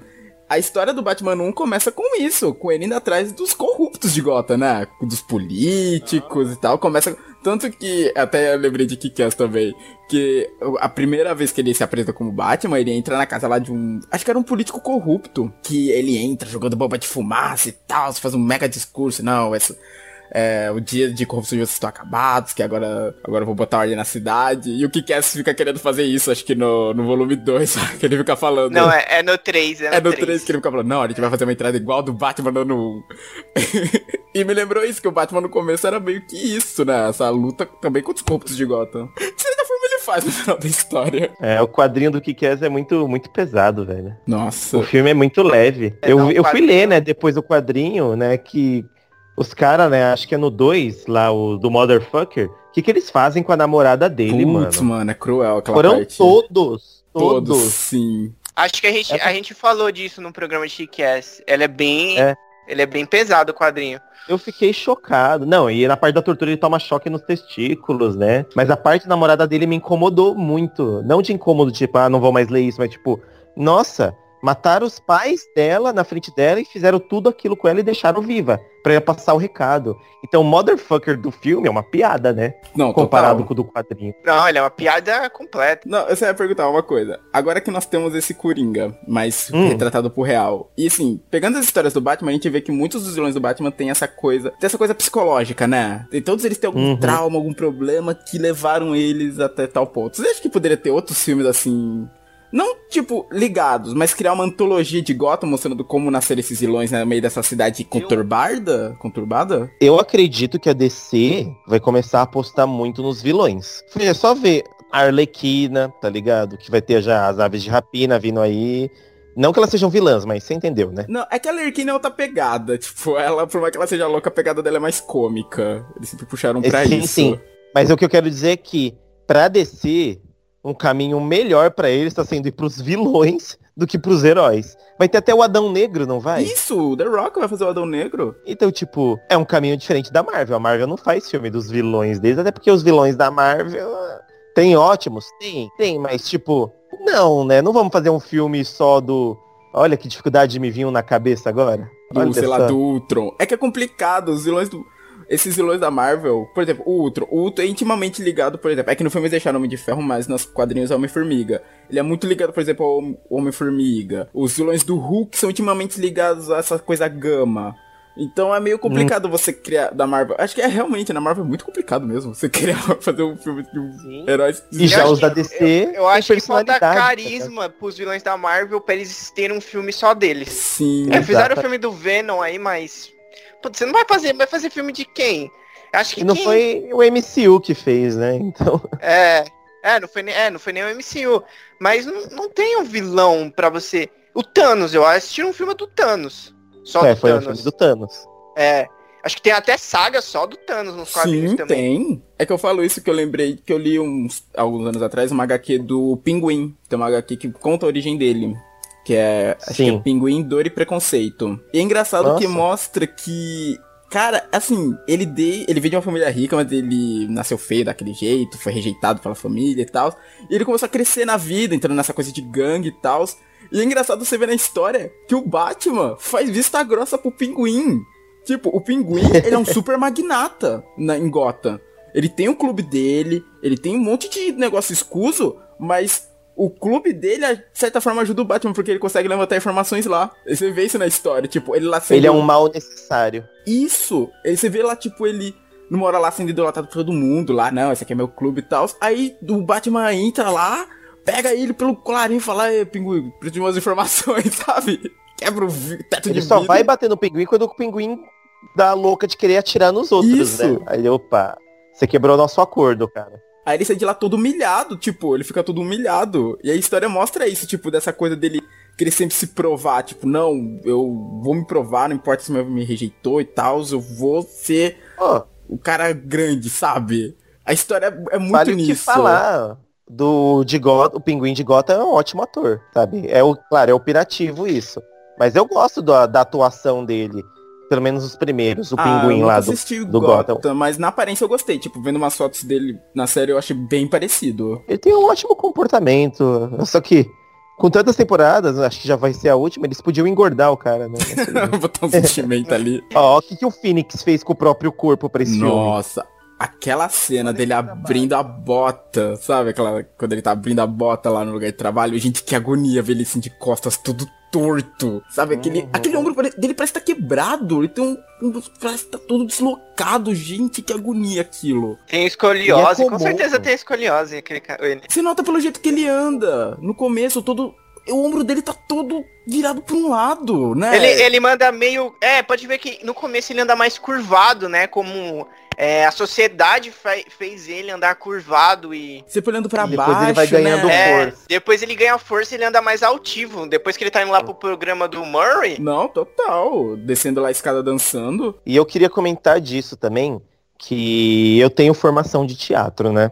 E esse filme, ele faz muitas, muitas coisas ligadas ao teatro no trabalho de ator do Phoenix, né? Quando você vê ele fazendo aqueles gestos, aquela não só a dança, mas sabe quando antes dele entrar na cortina, passar da cortina, ele começa a curvar o corpo? Ah, ele, como é que fosse uma dança, né? Sei. Isso, aquilo é aquecimento de teatro. Aquilo foram coisas que eu já fiz. É um negócio de você se expressar, de você buscar. Nem todos fazem, não, mas tem aula sobre isso. É uma pesquisa do próprio corpo. E o que esse filme faz é uma das coisas mais difíceis de teatro. Eu mesmo, como formado, eu acho que eu não conseguiria fazer, até porque eu tô afastado há muito tempo, né? Eu fui para uma outra área. Mas esse filme é um monólogo. E no monólogo, você vai numa peça ver um monólogo. Você vê um só ator. Você pensa, ah, é só um ator. É muito difícil, porque você tem que segurar a atenção de um público por uma hora e meia, por 45 minutos. Um minuto, 10 minutos que seja, é difícil. E o Fênix, ele faz um filme de o quê? De duas horas? Foi duas horas o filme? É, duas horas. É, duas, duas horas, duas horas. Duas horas. Duas horas. E é um filme. Tem outros personagens, tem a menina, tem a mãe dele, mas ninguém é o foco. Ninguém. São duas horas com ele segurando um filme que já estão falando que é o filme do ano. É uma das coisas mais difíceis do ramo de ator possível de se fazer. Um monólogo num filme em que ele tem que fazer a transformação de um personagem, várias expressões. O que ele fez com o corpo dele, você vê atores fazendo do tipo, ah, o personagem é gordo, putz, eu vou engordar. Ah, o personagem é bombado. Olha o Steve, o Capitão América, olha o quanto bombado ele não ficou pra fazer esse filme. Ele era o. Ele era o Tocha Humana. Olha como ele ficou musculoso, tá ligado? E tipo, agora você fazer o inverso, que é você aceitar degenerar o seu corpo pra ficar naquela aparência, é difícil. Então, mano, ele é um ator que eu admiro muito. Por, por trás do filme do Coringa, por trás de tudo que a gente vê, o trabalho de ator que ele fez é louvável, cara. É louvável. Pra mim, ele merecia premiação, reconhecimento, Oscar, o caralho a quatro. Porque é dificílimo, isso tem que ser reconhecido. Isso tem... Até quem tá fora da área e não vê como é difícil fazer, tem que reconhecer que o que ele fez, mano, é de outro nível. é ator nível 20, tá ligado? Ele chegou no nível 20 nesse, tá ligado? Isso me lembra que. Acho que foi o Christian Bale que teve um filme que ele fez também que ele teve que emagrecer muito. Que eu acho que ele ia fazer um cara que sofria de AIDS. O operário. Operário, isso. A nossa. única referência que eu tenho de quem faz isso também é o Christian Bale, além do Joaquin Phoenix agora. Que ele, ele vai de 0 a 80, não importa É, o filme. ele fez aquele Pre- pre- vice, né? Que ele fez o É. vice-presidente, o Dick Cheney. Eu acho que ele engordou pra caramba fazer o Dick Cheney. Isso, e no Operário ele, foi, ele ficou muito magro, aí daqui a pouco ele tem que fazer Batman de novo, ele. Ele aí ele bombava, né? Aí era músculo, né? Que ele precisava. E- Nossa, imagina o estresse que é pro atores- corpo, né? Fazer isso. Uhum. E muitos atores, principalmente os de grande nome, como Will Smith, por exemplo, eles só aceitam passar por isso por um cachê exorbitante. Eu não faço ideia do cachê que pagaram pro Fênix. Mas como esse filme era uma aposta, eu não acredito que ele chegou numa casa. numa casa tão. Tão grande, tão né? De... impressionante. Talvez milhão. Talvez um milhão. Tá Esse ligado? Mas foi- muitos atores. Mano, esse Só- filme foi muito barato, eu acho. Só deixa eu Então, confirmar aqui. vê pra mim, por favor, porque Eu não acho que muita 55 tor- milhões. 55 milhões de É, dólares. realmente, pros padrões de hoje, assim, até que é barato. É que eu acho que não tem tanto efeito especial. Acho que muita coisa ali deve ser prática, né? Mano, ele não teve, eu acho que não deve ter nenhum efeito especial esse filme. Quase nada. É, não Se deve ter tiver- muita coisa. Né? Ele, aquela parte que ele tá correndo na rua e o carro bate nele. E ele sai correndo, mas visivelmente com dor, mas a adrenalina mantendo ele. E o que o Matheus falou é isso mesmo. É tipo no começo do filme aquele cara enrostido, aquela cena dele, da mente dele com Murray, que ele fala, eu moro com a minha mãe, todo mundo começa a rir dele. Meu, me, me, me deu uma lacrimejada a cara que ele fez quando as pessoas começaram a rir dele. O constrangimento das risadas, mas aí quando defendem ele, sabe? Ele queria ser reconhecido como um bom filho, mas não tinha outros familiares pra verem o esforço dele como filho. E aí, ele se liberta dessas coisas, sabe? Eu já vi num filme que era um menino que tinha uma mãe com uma doença terminal, né? E é, e é de- pesado esse filme, né? E o ele passa por várias histórias, tudo na mente dele e tal. E ele não queria admitir uma simples verdade nesse filme. Ele queria que aquilo acabasse. Ele não queria mais ter esperança e ver a esperança dele acabando. Então, quando a mãe dele parte, ele consegue se despedir da mãe, você vê que ele meio que se liberta. E o Coringa tem muito disso. Quando ele se liberta dessa vida dele preso, a, a mãe preso, é ele. Não que seja ruim estar preso, é pra ele, na visão dele. Mas, tipo, é importante a gente ressaltar isso, porque hoje em dia tudo que você fala pode ser usado contra você, né? Mas quando ele se liberta dessas amarras, de uma situação ruim, que ele tinha cuidando da mãe dele, sendo ele doente também, e quando ele se liberta das amarras de, putz, eu tenho que ser bonzinho pra sociedade quando a sociedade não é bom comigo. E quando ele fala, não, eu gostei de matar aqueles três desgraçados que estavam me espancando. Sim. Eu gostei de, de fugir da polícia e ver eles sendo espancados porque eu ganhei deles. Ele começou a abraçar. Então ele virou o Coringa mesmo, porque ele cansou de ser a piada mal feita e de transformar os outros na piada. Ele gostou de, de simplesmente se libertar. Então é muito bom. Então, e o Batman, quando o Batman aparecer, ele vai gostar ainda mais. Porque Exato. aí é o palco dele, né? Ele vai gostar de humilhar o Batman, ele vai gostar de frustrar o Batman, ele vai gostar de matar as pessoas que o Batman quer ser o herói pra proteger. Porque ele não virou herói, né? O momento que, assim, virou a chave na cabeça dele, assim, foi quando ele matou a mãe, pra mim. Naquele momento, eu falei, cara, esquece. Agora é ladeira abaixo. Não, porque eu acho que assim, é, ele teve um, um gatilho ali que foi no trem. Que os caras estavam, mais uma vez, um retrato da nossa realidade, que era três caras num trem mexendo com uma moça sozinha. Exato. E eu tava com medo de, da onde aquilo ia acontecer, da onde aquilo ia parar. E ele começou a rir porque ele não sabia, ele tava ali, Ele tava nervoso ele tava É, ele nervoso tava porque ele não nervoso. sabia o que ele ia, ele não sabia o que ele poderia fazer. pra ajudar Sabe? a moça. É, ele também não sabia. Eu acho que ele também não, não conseguia entender se. Ele falou assim, isso tá certo? Porque ele era uma Hum. pessoa muito isolada. Ele perguntava, isso tá certo? É assim, se eu quiser falar com uma moça, eu assim que eu tenho que fazer? Entendeu? Uhum. E aí a moça pegou, saiu fora. Sei lá, sabe por Claramente Ah. incomodada. É, Lógico, nossa. E os caras começaram a, a bater nele. E aquilo, aquela cena do, do trem, não sei se é trem ou metrô aquilo. Acho que é um É, é, metrô. fan- é fantástico, porque ela fala, eles estão batendo nele, aí você fala, nossa, que situação horrível, né? E E aí. a construção pra chegar nessa surra que o É. cara vem cantando na direção dele, ele tentando Isso, calar aquela a música risada. dos palhaços. E ele, e ele tenta falar ainda, desculpa, Ah. é, eu sou, tenho uma doença. E ele tenta dar aquele cartãozinho que ele dá no ônibus. É, mas pra a mulher não devolveu. Não mostra É, ela devolvendo, é verdade. A maldita Vegeta não devolveu o cartão, mano. Eu fiquei puto com ela, velho. Às vezes ele tem um monte, não sei. Então, ele tenta falar que ele tinha uma doença e, e os caras começam a bater nele e, e, e você já tem a construção que ele tava com aquela arma. Só que você, agoniado com aquilo, você meio que esquece. E do nada Eu ele dá um esqueci. tiro. Ele dá um tiro no cara.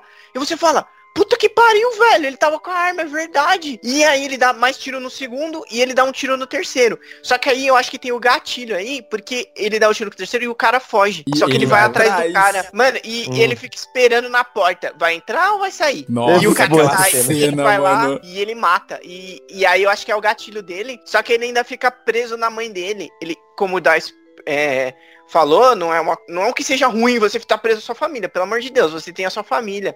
E são, Mas ela era a acho- marra dele, né? é, ele era uma amarra pra ele, porque ele queria fazer as coisas e ele gostou de matar esses caras. E ele ainda era uma amarra, só que aí depois quando ele descobre que ele era adotado, não que, gente, não, falando que, ah, você Né? tem, não, homem sua família adotada, pelo amor de Deus. Às vezes, É, Ela- eu mesmo ela- sou, então, tipo. então, é dá esse tranquilo. adotado, mas às vezes, tipo assim, quem te adotou é a sua família de verdade, que te criou e te deu amor. Porra. Mas, mas aí ele viu que ele era adotado e ele passou por tudo aquilo quando ele era pequeno e ele tinha um bloqueio, que ele não lembrava Sim. daquilo. E eram coisas horríveis. Ele falou assim, ah, eu não preciso mais disso, tá? Eu, É. tô, eu tô fazendo isso aqui com a minha vida, eu poderia estar fazendo outra coisa.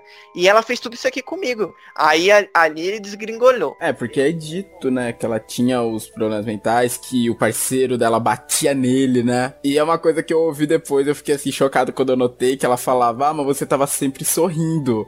Mas ele sorria sob É. pressão, ou seja, ele tava apanhando e rindo porque ele não conseguia fazer outra coisa.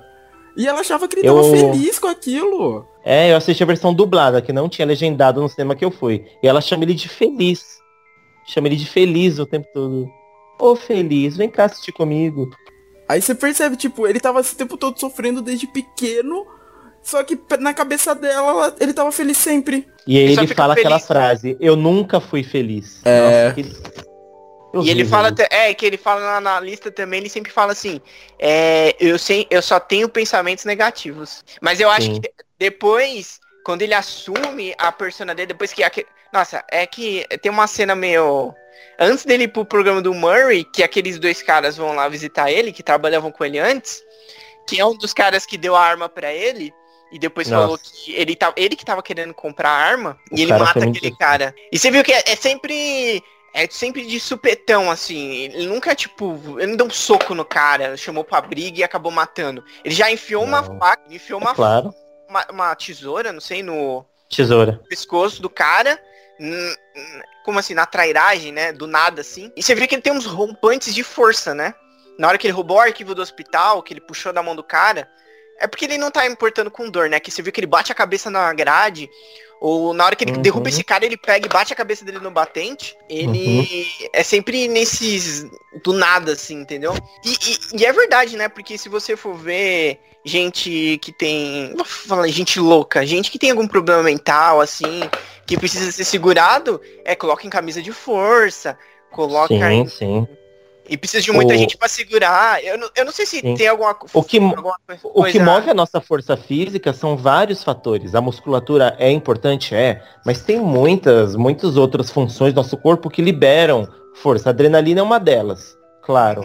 Mas às vezes a diferença entre um cara de 60 quilos e um cara de 90 quilos, às vezes o de 60 quilos dá, uma, dá aquela porradona no cara só por causa do momento, tá ligado? Ou aquele que fala, uma mãe pra salvar o filho ganha uma força sobre-humana. Isso aí não é lenda exagerada, isso tem registros mesmo, tá ligado? E pode ser uma coisa momentânea, pode ser uma parte que você até desfia seus músculos, você tá usando além do que devia, você se machuca com isso, mas, Mas, é no possível, momento você sim. não sente, na hora você não sente nada. Quando o Coringa bate no Batman, deve ser momentos assim também. É. Nossa, mas o anão, velho. E, e o anão ele não mata, né? Você que ele fala, não, você, tipo, É. você era bom É, comigo, então eu não vou fazer nada com você. Mas eu fiquei com medo dele fazer alguma coisa, velho. Eu fiquei com muito. Eu também. Enquanto aquele anão não saiu daquela casa, eu não. Fiquei, eu fiquei agoniado do começo ao fim. Depois que ele matou Mas o cara, eu falei, que tem umas versões que da gangue do Coringa tem um anãozinho? Sim, várias. No Piada Mortal. Não, eu ele acho tá que é torturando o Gordon. Quando ele tá torturando o Gordon, são vários anõezinhos vestidos de cupido lá levando o Gordon. É, então, eu acho que esse anão entra pra gangue dele no futuro. Porque a vida desse do, desse anão também é mó fodida, né? Todo mundo zoa ele. Exato. Ele deve ser. Ele é bem menos pesado. E o dublador dele, né, em português, é o gigante, né? Aquele comediante de stand-up. Sério? Eu não é sabia. maravilhoso. Ele é. Caraca, tem isso. Aí depois tem ele indo no programa do Murray. Depois ainda tem a perseguição, né, dos tiras. Aqueles tiras também, meu Deus, hein, cara. Na hora que eu vi, eu falei, ei, caraca. Eu achei que eles eram alguma referência, mas não me captou nada. Então, eu fiquei em algum momento esperando ver o nome do Gordon. Sei lá, um Tenente Gordon, o chefe de polícia. Eu fiquei em algum momento esperando isso, mas não teve. É, mas é engraçado, né? Como a polícia chegou nele, né, mano? É... Tanto que na hora que bateram na porta, quando eram os amigos dele, eu pensava que era a polícia de novo. Eu pensei, putz, velho, agora é os policial. Que, que ele pegou a faca. Eu pensei, ixi, agora vai. Ele tava pronto pra que fosse, né? Exato, ele tava preparado. E ele saiu de casa naquele dia, tipo, sabendo que talvez ele não voltasse, né? Porque ele largou o corpo lá, né? Sim, é que se for parar pra ver, a ideia inicial dele era se matar no programa do Murray. Quando ele tá lá Era. treinando, queria puxar a arma e atirar na cabeça. Mas aí, Aí vem- ele viu a frase que ele mesmo escreveu.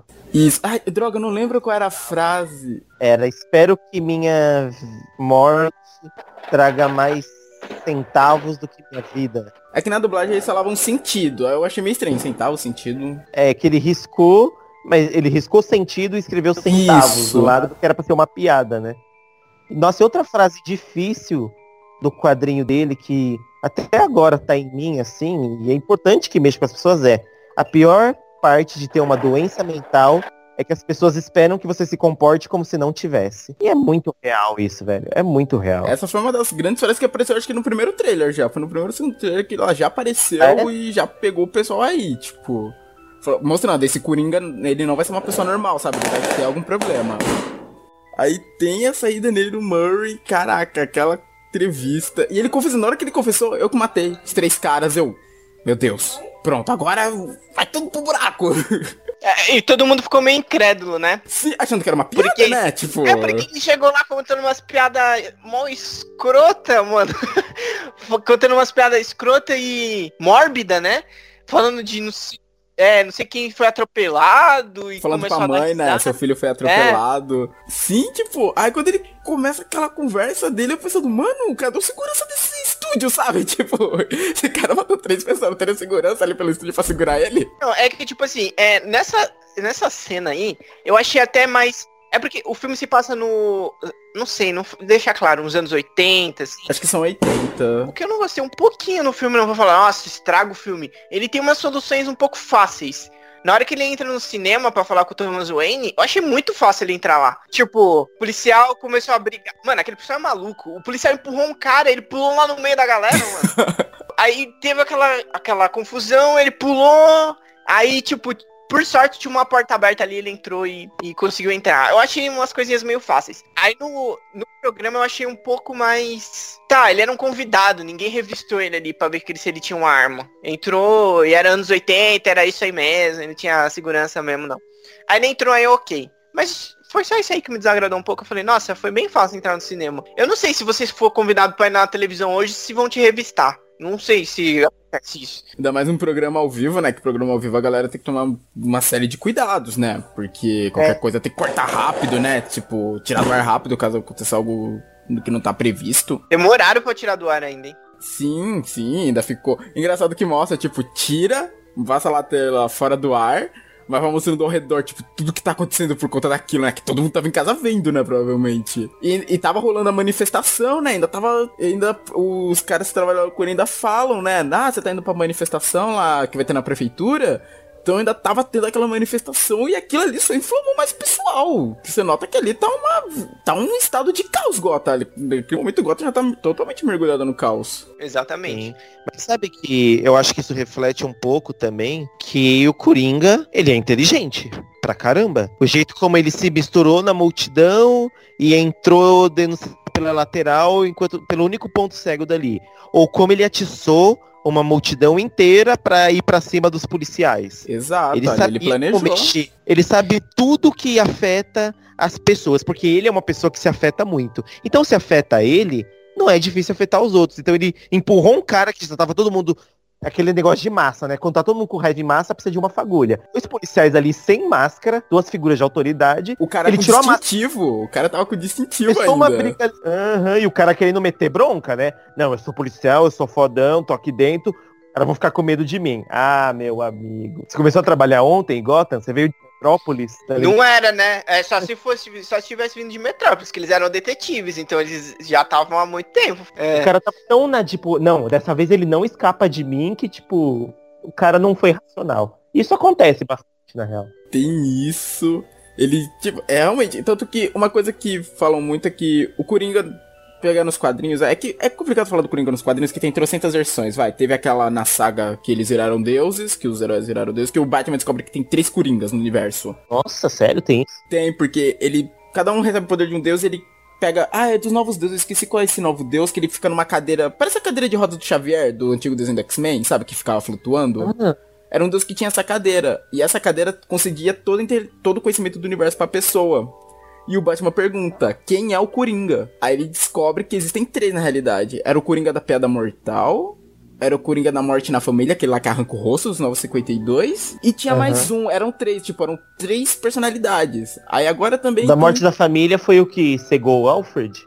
Eu acho que foi, que eu não faz tempo que eu li essa saga. Eu sei que é o que arranca o rosto, que ele foge da prisão e Ah, deixa lá o rosto dele pregado. Que é da época É. dos 952. Exato. É. Então, peraí, no mesmo universo que o Batman vivia, sempre tive, nessa versão, claro, sempre tiveram três Coringas que se revezavam pra infernizar ele. Meio que isso.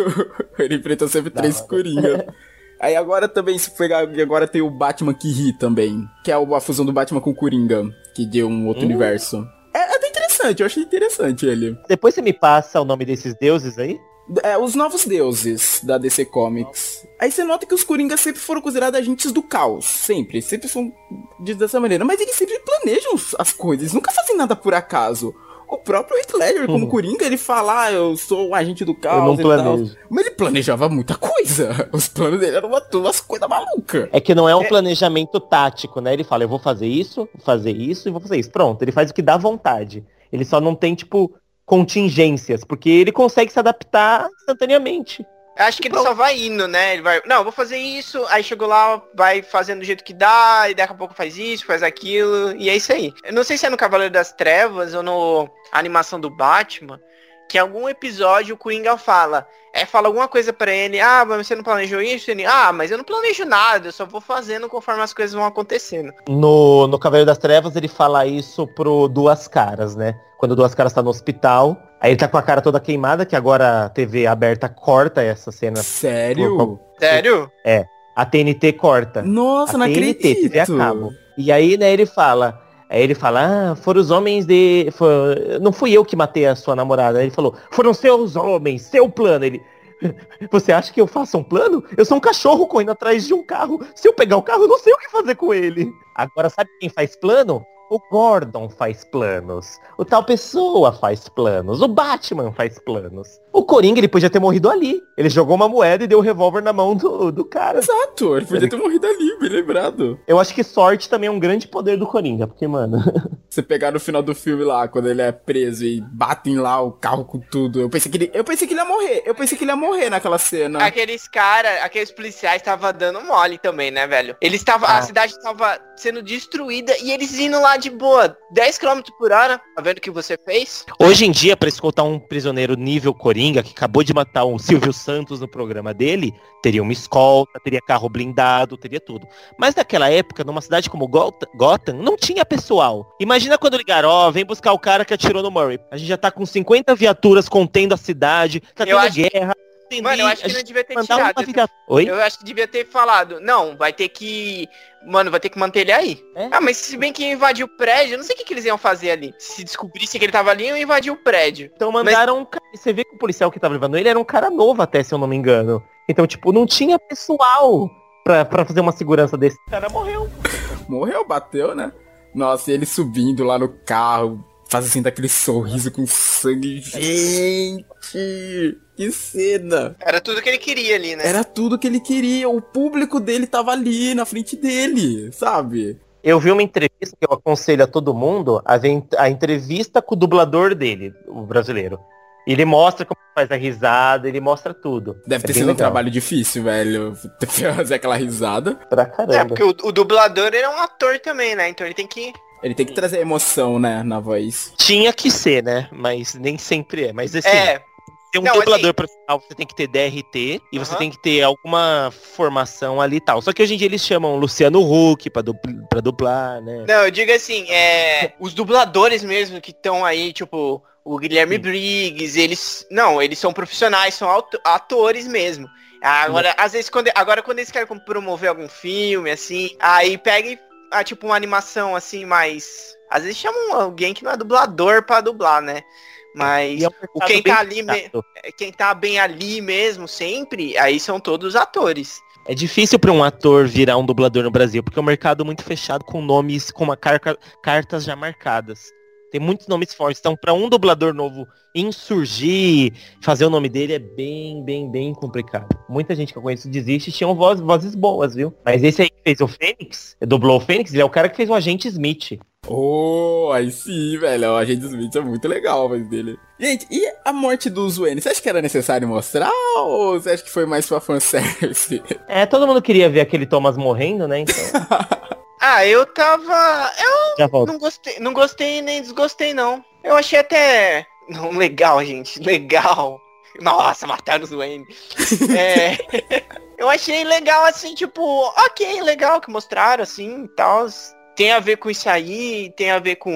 Ainda bem que não foi o Coringa que matou, né? Não sei, tem aquelas outras vertentes de interpretação que vocês falaram, mas eles morreram durante aquele caos que ele provocou. Isso. É, porque no segundo trailer mostra a cena dele saindo do. Do cinema lá, que eles estavam vendo o filme. Aí eu fiquei tipo. Quando veio no trailer, eu pensei, putz. Aí, tipo, você vê no trailer uns caras vestidos de palhaço e tal. Eu fiquei pensando, caraca, o Coringa vai causar um caos tão grande na cidade assim. Que. Aí, tanto que acho que o pessoal do Jovem Nerd comentou lá naquelas análises que eles fazem, falando. Pô, então será que vão fazer o Coringa ser o causador da morte dos Wayne? E foi o que acabou sendo, né? É, se bem que eu fiquei perguntando se era isso ou não, ou se é ou só um cara se aproveitando da situação, que ele não tava ali no meio do, da galera, né? Ele tava de canto, só olhando o que tava passando. Não, eu acho que ele tava esperando. Eu, deu a entender Ele que ele era um- sabia. um bandido que tava ali se aproveitando do caos, sabe? Pra fazer seus servicinhos. É, mas ele fala alguma coisa ainda. Ele xinga ele, né? Você culpa sua, seu- seus porcos. Não sei, não, não lembro. seus porcos, não, era um não, ele falou alguma coisa. é, a merda sempre volta pra você, Wayne, alguma coisa assim. Ele fala algo nesse naipe e mata. Só que o que eu achei muito, um pouco gratuito, é que, assim, tem a clássica cena do Thomas levando tiro e da Marta tendo o colar quebrado.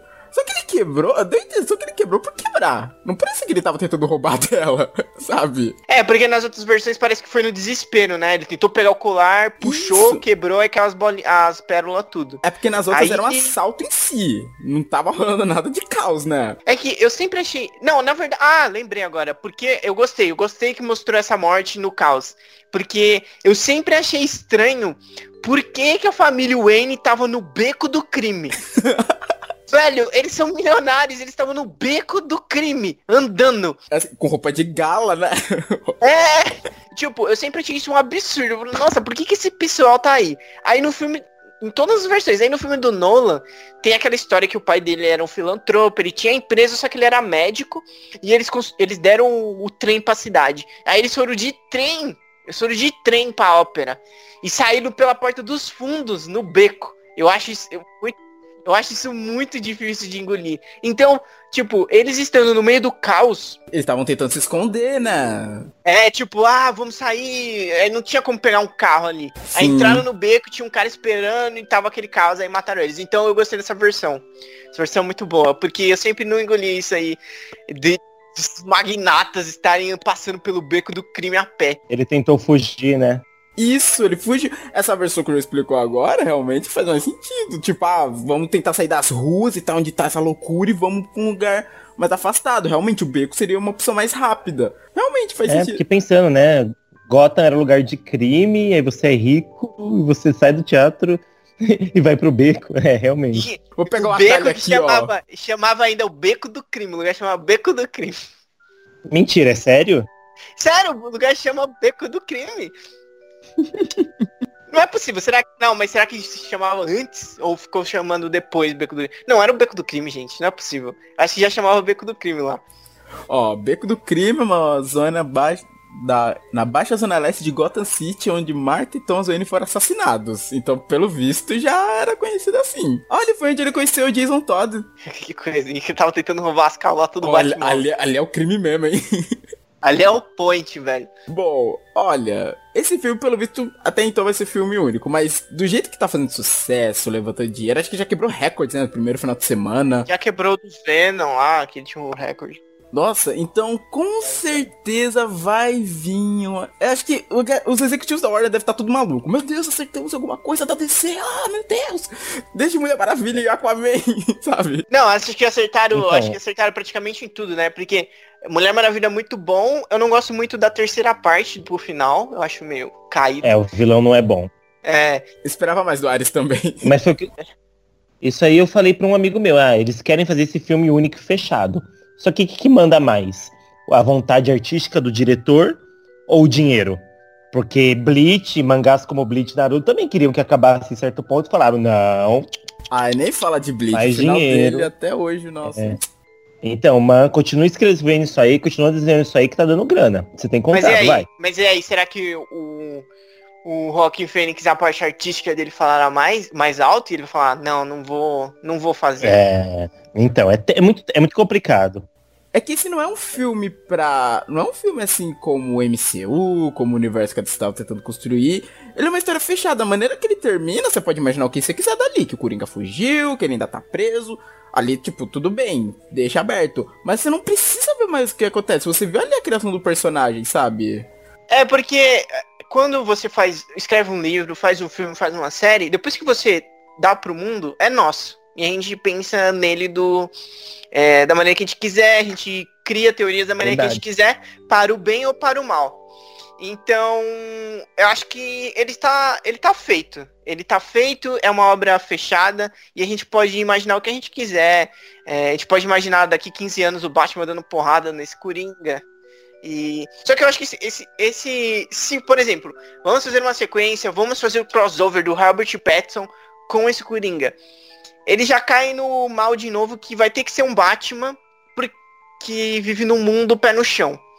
E não vai ter que ter é, vilões com poderes e não vai ter que ligação com o Liga da Justiça, nada, porque é um Coringa pé no chão, então teria que ser um Batman pé no chão. A não ser que, sei lá, que nem nessa ideia que eu dei de antologias de histórias de vilões, sabe? Por exemplo, teve a do Coringa, aí faz. Que eu imagino assim, se eles quisessem criar uma linha até o Batman, eu acho que nesses 15 anos que o Bruce estivesse fora de Gotham, acho que depois do nascimento do Coringa, Gotham ia começar a ter umas coisas mais bizarras acontecendo, sabe? É, eu pensei nisso. Para próximos filmes eles poderiam fazer. O Coringa foi o despertar. E a partir dele começaram a surgir os outros vilões, às vezes até porque ele provocou o nascimento de outros. É que o Matheus tá falando, acho que pode acontecer sim, para futuros filmes. Por exemplo, o Pinguim vai se. Essa cena do crime de Gotham, sabe? Depois todo esse caos se reerguendo, o Pinguim surgir ali. Ou se quiser tentar jogar pra uma linha de superpoderes, o que eu acho meio bizarro nesse universo, já que o, o filme do Coringa não deixa nada disso. Trazer uma era venenosa, sabe? E é meio difícil imaginar um filme da era, assim, mais pé no chão. É bizarro. Ah, da Mas, era é difícil. Da era é bem complicado, porque, assim, se for pegar os vilões do Batman, assim, poucos, assim, têm poderes, vai, os vilões do Batman. Assim, os, que os mais próximos dele é Coringa e tal, que é só o maluco, tem o Pinguim, que tem... O Pinguim é mais a tecnologia e seus pinguins com foguetes, que eu amo. Meu Deus. Tecnologia entre aspas. Tem um guarda-chuva que dá tiro, né? E voa, sei Ah, lá. aquele guarda-chuva dele é multiuso. aí, vem, aí vem a Era, que a Era já é um negócio que extrapola pra questão de poderes. Aí vem Killer Croc, cara de barro, sabe? Já fica mais complicado, já, já começa por um caminho... Já começa por um caminho muito difícil, sabe? De você deixar pé no chão. Então, aí Uhum. tem que, tem que ver se vai deixar isso aí isolado ou o, o Batman Petson vai ser, tipo, outra pegada. Eu preferia que fosse uma pegada Arkham, sabe? Porque a gente já viu. Eu, eu preferia que esse Coringa fosse isolado, deixa esse Coringa aí, e depois o, o Petson fosse uma pegada Arkham, porque a gente já viu um Batman pé no chão, que foi com o Bale. Inclusive, eu tô revendo a trilogia, ele tinha umas cenas de luta muito ruins. Muito ruins mesmo. Uhum. Era, é, nossa, é tipo umas câmeras rápidas, assim, ó. É, rápido, você não vê nada, e o, o Batman duro, assim, dando umas porradas meio duras, assim. Isso. E essa solução de filme de ação que gruda a câmera nos vultos e você vê cabeça aqui, braço aqui, é solução de quem não faz coreografia. É muito, muito ruim. Muito ruim mesmo. Pois é, pois é. E o Batman é um artista marcial que domina 127 artes marciais. Eu não sei se isso é possível na vida real, mas ele domina 127 artes marciais. Então eu queria muito ver umas coreografias melhores. Até Punho de Ferro, lerdo como era, teve um, É, mostrou é. mais porrada que Batman. Sim, sim, pra você ver como que tava difícil. Até o Batman Superman, naquela luta dele com os caras lá, é legal aquela luta lá, mostra bem os golpes. Nossa. E você vê umas Aquela- paradas. Umas paradas Aquelas porradas né? dele, eu achava pesadona, mano. Ele tava batendo pra matar, velho. É, que tem, é, tem esse, esse negócio aí, aquele Batman matava a torta e a direita, né? Só que eu fico pensando que nem vai vir esse Batman do Robert Pattinson. A gente ainda não sabe nem que clima vai ser esse Batman. Se vai ser um Batman que com um mundo que tem super-heróis ou se vai seguir uma linha que não mostre tanto essa coisa de super, se foque mais em algo pé no chão. Sabe? Isso que eu fico complicado. Porque a DC aparentemente não vai, vai fazer esse universo compartilhado. Aparentemente, viram? Acho que pelo visto sim, parece que não deu certo e tal. Ainda tem uns filmes pra sair. Eu quero ver. Esse ano, se eu não me engano, sai Mulher Maravilha, né? Em dezembro. Eu quero ver como é que ah, vai não lembro. Não lembro quando que sai. E o do Flash? Não, então, o do Flash tá nesse lenga-lenga de. Não vai ser tão cedo, porque eu acho que acabou o contrato com o Ezra Miller lá e já desistiram dele. Então, aí eu não sei como é que ficou, porque. Antes era falando diretor e depois roteiro, tá uma loucura esse filme do Flash, eu nem sei como é que tá. Ah, mas ó, o da Mulher Maravilha. Ah, não, o da Mulher Maravilha tá pacote de junho do ano que vem aqui no Brasil. Tá mês que vem pra Índia. Lançamento. Lançamento, 1 de novembro de 2019, Índia. Por que a Índia, velho? Não sei porquê. Mas assim, eu quero ver esse filme porque eu não sei se esse filme vai ser uma sequência do outro. Não, não- nem uma sequência do outro, seria uma sequência da Liga da Justiça. Não, seria uma sequência do primeiro. Mostrando ainda aquela coisa do passado, que vai mostrar os anos 80 esse filme. E depois ainda tem o Aquaman, que aparentemente vai ter, mas o Momon ainda tá nos protestos no Havaí. Então não sei como ele vai estar ali pra gravar. Mano, que maravilhoso, velho. O Momoa tá nos protestos no Havaí. Ele e o The Rock são havaianos, né? Sim! De, um, de uma tribo lá. Ele tá lá nos protestos, ele falou, eu não vou gravar enquanto tiver rolando esses pro... enquanto que acho que não construir numa era uma área que era considerada sagrada pra eles lá. Aí ele fala, não, tipo, eu vou ficar aqui, eu vou ser preso se necessário, mas eu não vou sair daqui. E foi, inclusive. Da hora. E os, e os policiais estavam dando risada. E ele rindo também. Imagina, você vai lá prender o Jason Momoa. Você não acredita, né? Eu não acredito. Pô, aí fala assim, cara, coloca essa algema aí, mas. Desculpa. Desculpa, Ô, né? vem, vem aí com nós, por favor. É.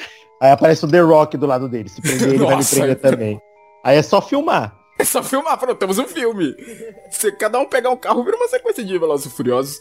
Tem esses três filmes que vão meio que, acho que, dizer como é que vai ser o clima da DC agora. Ou cada filme vai ter seu clima. Então, é isso que eu quero dizer, tipo, se vai ser filmes ligados, ou se vai ser, sabe, algo... Aí acho que a partir desse que a gente vai poder tomar noção de como vai ficar o do Batman, sabe? Olha, o que eu faria. Então não. Então não Era- vai mais ter Liga da Justiça, nem Shazam na Liga da Justiça, nem nada? Não, acredito que não, hein? Tanto que o filme do Shazam, assim, faz menção aos personagens da Liga, mas acho que era porque quando foi gravado ainda tinha o negócio do universo. Mas acho que os próximos não vão fazer, não. faria era pedir desculpa, primeiramente.